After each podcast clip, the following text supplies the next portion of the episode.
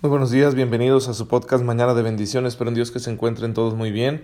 Soy el Padre Raimundo Tristán y les envío un cordial saludo y un fuerte abrazo a todos ustedes que tienen la bondad, la amabilidad de escucharme cada mañana para compartir la palabra de Dios y la fe que hemos recibido mediante la Iglesia.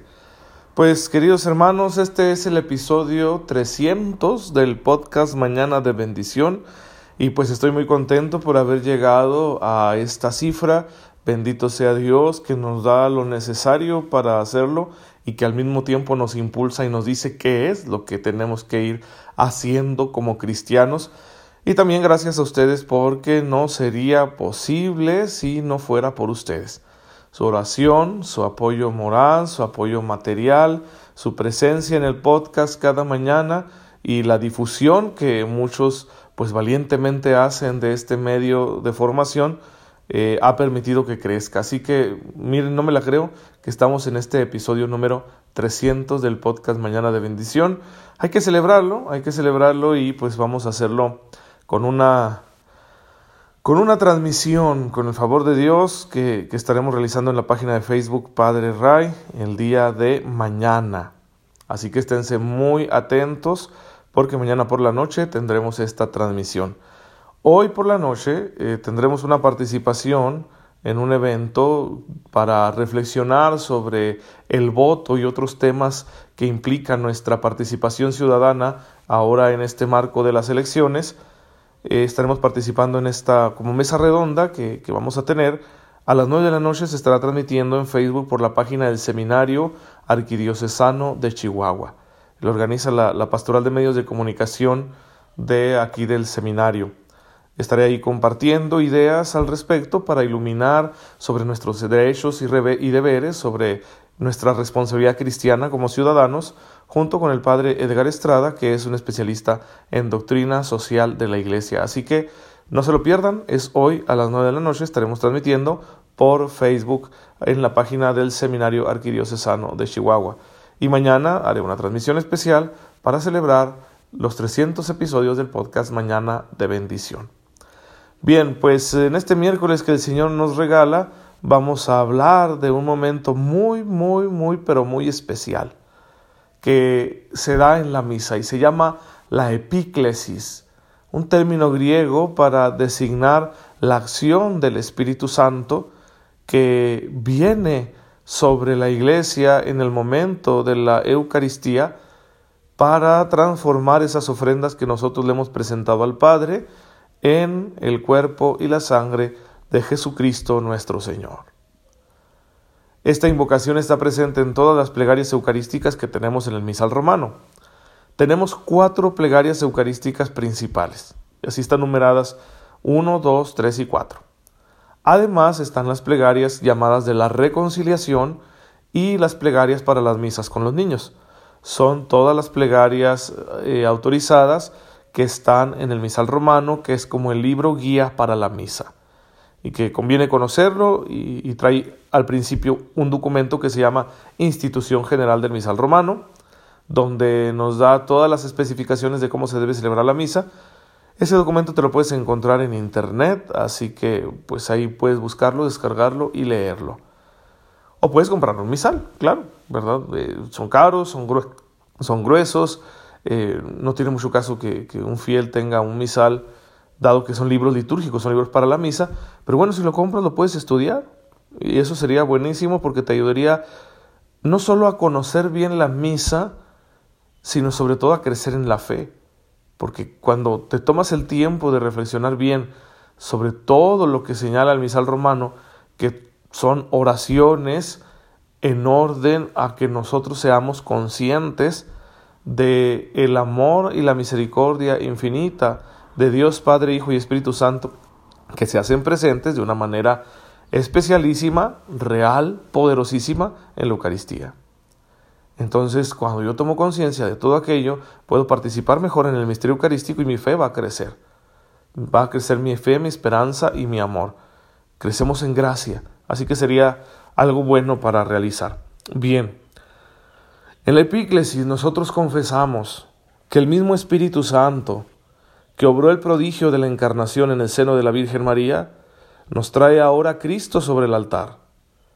como rogamos expresamente al Padre con estas palabras de una de las plegarias, de la plegaria eucarística número uno, llamada también canon romano. La epíclesis de esta plegaria dice así, Bendice y santifica, oh Padre, esta ofrenda, haciéndola perfecta, espiritual y digna de ti, de manera que sea para nosotros cuerpo y sangre de tu Hijo amado, Jesucristo nuestro Señor. De este modo, mediante la Eucaristía, se perpetúa la presencia real y verdadera de la humanidad de Jesucristo entre nosotros, y se hace posible que celebremos el gran misterio que nos dejó como alianza eterna. Sí, el gran misterio que nos dejó como alianza eterna. Eso de celebrar el gran misterio que nos dejó como alianza eterna es un texto de la plegaria eucarística número 4. El sacrificio del altar, queridos hermanos, es una escuela maravillosa de trato con la Santísima Trinidad. Y tenemos que esforzarnos por acrecentar cada día este trato, en cantidad y en calidad. Asistiendo a la Santa Misa, aprenderemos a tratar a cada una de las personas divinas, al Padre que engendra al Hijo, al Hijo que es engendrado por el Padre, al Espíritu Santo que de los dos procede.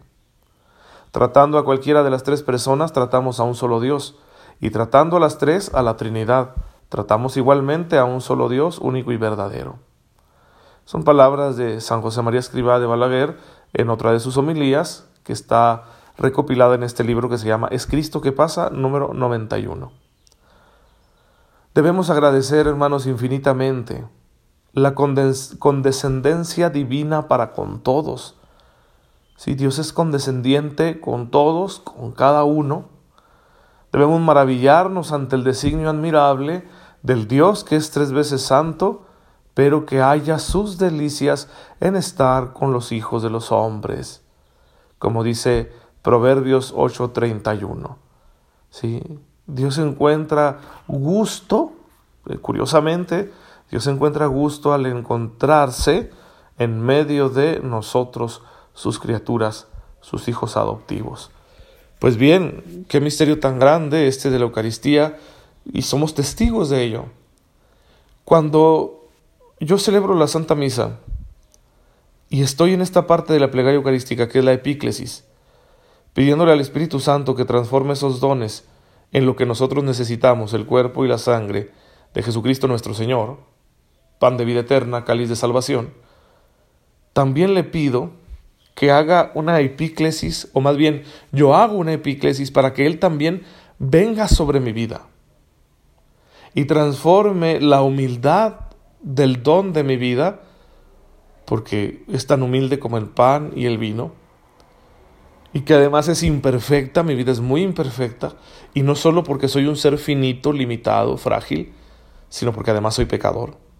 Es decir, una de las imperfecciones que yo poseo es la de estar sucio por el pecado. Entonces yo hago también una epíclesis en mi corazón, para que venga el Espíritu Santo sobre mí, y que así como va a transformar el pan y el vino en el cuerpo y la sangre, me transforme a mí en Cristo. Sí, sé que suena como una locura, pero eso es lo que pido, y se vale pedirlo. El Señor Jesús dijo, pidan lo que quieran. Entonces, claro que que Dios no nos va a dar nada malo, Dios no, no, nos va a dar nada para que hagamos el mal, pero por supuesto que está dispuesto el Padre a darnos aquello que nos hace bien y aquello que nos sirve para hacer el bien. Así que yo le pido esto al Espíritu Santo, ven, ven también sobre mí y transforma este mi don, el don de mi vida, en Cristo Redentor para que yo vaya creciendo en gracia cada día más, me vaya configurando con Jesucristo cada día más, vaya alcanzando, esto me gusta mucho a mí decirlo, y que lo tomo de, de la carta a los hebreos, que digo, perdón, de la carta a los efesios, hay que leerse la carta a los efesios todita, es muy bella. La carta a los Efesios dice que hay que alcanzar la madurez de Cristo. Entonces, cuando yo hago esta epíclesis interior, le voy diciendo al Espíritu Santo, ayúdame alcanzar la madurez de Cristo. Y así poco a poco que yo vaya pareciéndome más a Él, siendo más como Él, teniendo sus sentimientos, su manera de pensar, de vivir, su valentía para actuar, etc. Su generosidad en el amor, en el servicio. Y bueno, que un día yo pueda decir como San Pablo, ya no soy yo quien vive, es Cristo quien vive en mí. Es decir, le, he cedido a Jesús totalmente el control de mi vida. Eso es lo que está diciendo San Pablo. Es, es, Jesús quien piensa por mí, es Jesús quien, quien ama por mí, es Jesús quien me da fuerza para resistir los, los tormentos, las pruebas. Esa es la meta que todos nosotros como cristianos tenemos. Entonces cada vez que tú estás en la Santa Misa y que estamos en esta parte de la epíclesis, cuando el sacerdote impone las manos sobre el pan y el vino y le pide al Espíritu Santo que venga y transforme estos dones para que se conviertan en el cuerpo y la sangre de Jesucristo nuestro Señor, alimento de vida eterna, entonces haz tu epíclesis interior.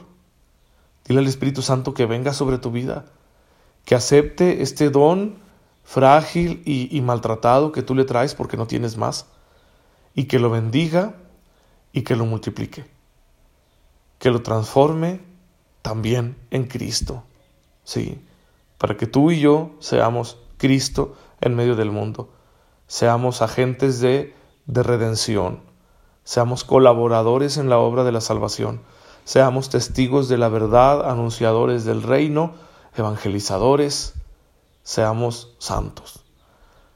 Pues bien, allí está el camino, ahora hay que recorrerlo. Pídele al Señor en esta epíclesis que con la fuerza de su Espíritu te ponga en manos de Jesús, para que así como Él multiplicó los panes y los peces para alimentar aquellas multitudes como narran los Evangelios, también parta tu vida y la multiplique para que alcance a muchos, para que tu vida sea alimento para muchos, tus hijos, tus padres, tus hermanos, tu cónyuge, tus amigos, tus compañeros de trabajo, todo el mundo con quien tú te relaciones, ¿sí? Nada más que tienes que aceptar esto. Ser partido duele. Si realmente te pones en manos del Señor para que Él te haga rendir en la vida, entiende que ser partido duele y que tendrás que desgastarte lentamente todos los días para poder cumplir con el mandamiento del Señor que consiste en amar a Dios sobre todas las cosas y amar al prójimo como a uno mismo. Entonces no vayas después a rebelarte, porque esto duele. Si, si quieres que el Señor te multiplique, te va a doler.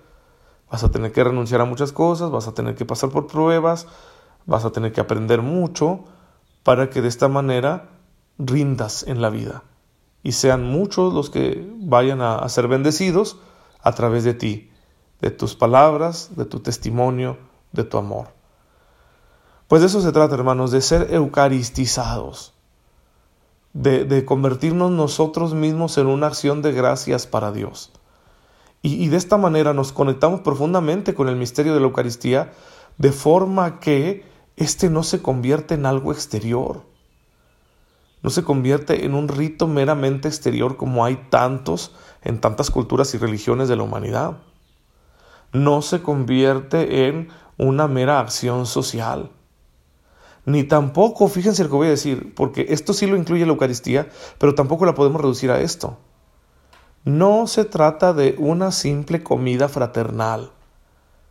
¿sí? No, no podemos reducir la Eucaristía a esto. Por eso la liturgia eucarística es solemne, es seria, ¿sí? es, tiene un sentido de sacralidad, de conectarlos con lo sagrado. Yo no diría, ¿por qué? Pues porque no es cualquier comida. ¿Sí? No es que simplemente Jesús nos haya enseñado a comer fraternalmente para estrechar nuestros lazos lo cual sí es un producto de la Eucaristía, pero no el único. Entonces no podemos reducir la Eucaristía a una mera convivencia fraternal. Es un sacrificio, sacramento del sacrificio de Cristo y mediante nuestra unión con este sacramento, también sacrificio de nuestras vidas ofrecidas al Padre. Así que tenlo muy presente. Bien, vamos a darle gracias a Dios en esta mañana por lo que hemos aprendido. Señor, Bendito seas, por el don de la fe que nos permite ver más allá de las apariencias, porque sabemos que tu Espíritu se hace presente en la Eucaristía y transforma el pan y el vino en el cuerpo y la sangre de tu amado Hijo, cuya vida nosotros necesitamos para ser santos, para poder agradarte, para amar a nuestros hermanos y un día llegar al cielo. Te bendecimos, te alabamos y te damos gracias por este don inmenso, en el nombre de tu Hijo Jesucristo. Amén. El Señor esté con ustedes. La bendición de Dios Todopoderoso, Padre, Hijo y Espíritu Santo, descienda sobre ustedes y los acompañe siempre. Muchas gracias por dejarme llegar a sus oídos y a sus corazones. Nos vemos mañana si Dios lo permite.